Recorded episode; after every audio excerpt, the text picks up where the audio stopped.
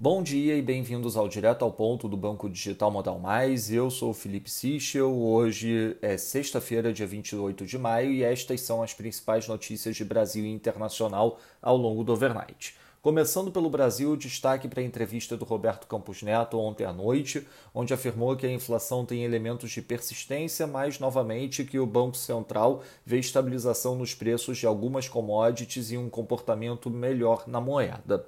Em relação à vacinação, um desenvolvimento positivo que deve aumentar o ritmo de imunização, o Ministério da Saúde divulgou ontem novas orientações sobre os grupos prioritários no PNI. Uma delas é o início da adoção do modelo híbrido de vacinação, que engloba a imunização simultânea dos grupos com comorbidades e faixas etárias. A decisão foi divulgada na reunião ordinária da Comissão Intergestores Tripartite. Sustentamos há cerca de um mês já a necessidade de ampliação do PNI para a manutenção da vacinação por faixa etária e atribuímos à falta disso uma parte da queda no ritmo de vacinação observado ao longo do mês de maio. Em relação à crise hídrica, o governo deve emitir alerta de emergência hídrica para o período de junho a setembro em cinco estados brasileiros, todos na bacia do Rio Paraná. Segundo o valor, o governo já considera a necessidade de criar um comitê de crise para pensar estratégias que possam afastar o risco de corte de carga por déficit na oferta de energia pelo sistema. Em relação ao BPC, após a votação na Câmara na quarta-feira, o Senado aprovou ontem a MP que fixe em um quarto de salário mínimo a renda per capita máxima para que uma família possa receber o BPC. O impacto estimado dessa medida é de cerca de 2 bi no orçamento. Sobre a CPI do Covid, uma pesquisa do Poder Data feita nessa semana mostra que 67% dos entrevistados acompanham as investigações e depoimentos da CPI no Senado. Outros 33% não estão a par dos trabalhos. Passando para o setor internacional, na zona do euro, a Schnabel afirmou que o aumento recente nos yields é consequência da melhora nas expectativas e que isto é exatamente o que o Banco Central Europeu deseja ver. Segundo ela, uma retirada prematura de estímulo poderia ser um grande erro.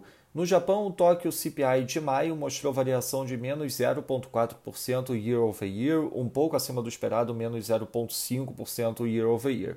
Já o CPI Extra Food and Energy mostrou variação de menos 0,1%, em linha com o esperado. Na Austrália, o governo pedirá a instalação de um painel de resolução de disputas com a China na OMC, e na China seguem as indicações em relação a preços de commodities. Segundo Bloomberg, o governo solicitou que ao menos quatro empresas reduzissem exposição comprada em matérias-primas. Na agenda do dia, destaque para a definição da bandeira tarifária de energia elétrica aqui no Brasil. Às nove e meia da manhã, divulgação da nota imprensa de política monetária e operações de crédito e também a divulgação do PCI nos Estados Unidos. Às dez e quarenta e cinco da manhã, divulgação do MNI Chicago PMI.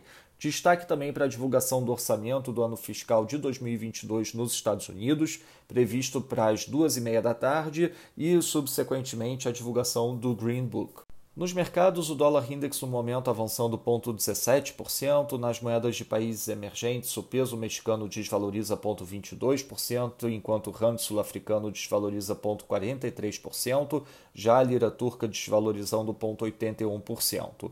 No mercado de juros, o título americano de 10 anos abrindo um basis point, enquanto o título alemão de 10 anos opera flat, no mercado de ações, o S&P futuro avança 0,41%, enquanto no mercado de commodities, o WTI avança 0,42% e o Brent avança 0,33%. Lembrando a todos também que no domingo divulgaremos o nosso Before Market Opens antes da abertura dos mercados internacionais. Essas foram as principais notícias do overnight. Um bom dia a todos. Até o nosso próximo podcast de Tal Ponto do Banco Digital Modal Mais na segunda-feira.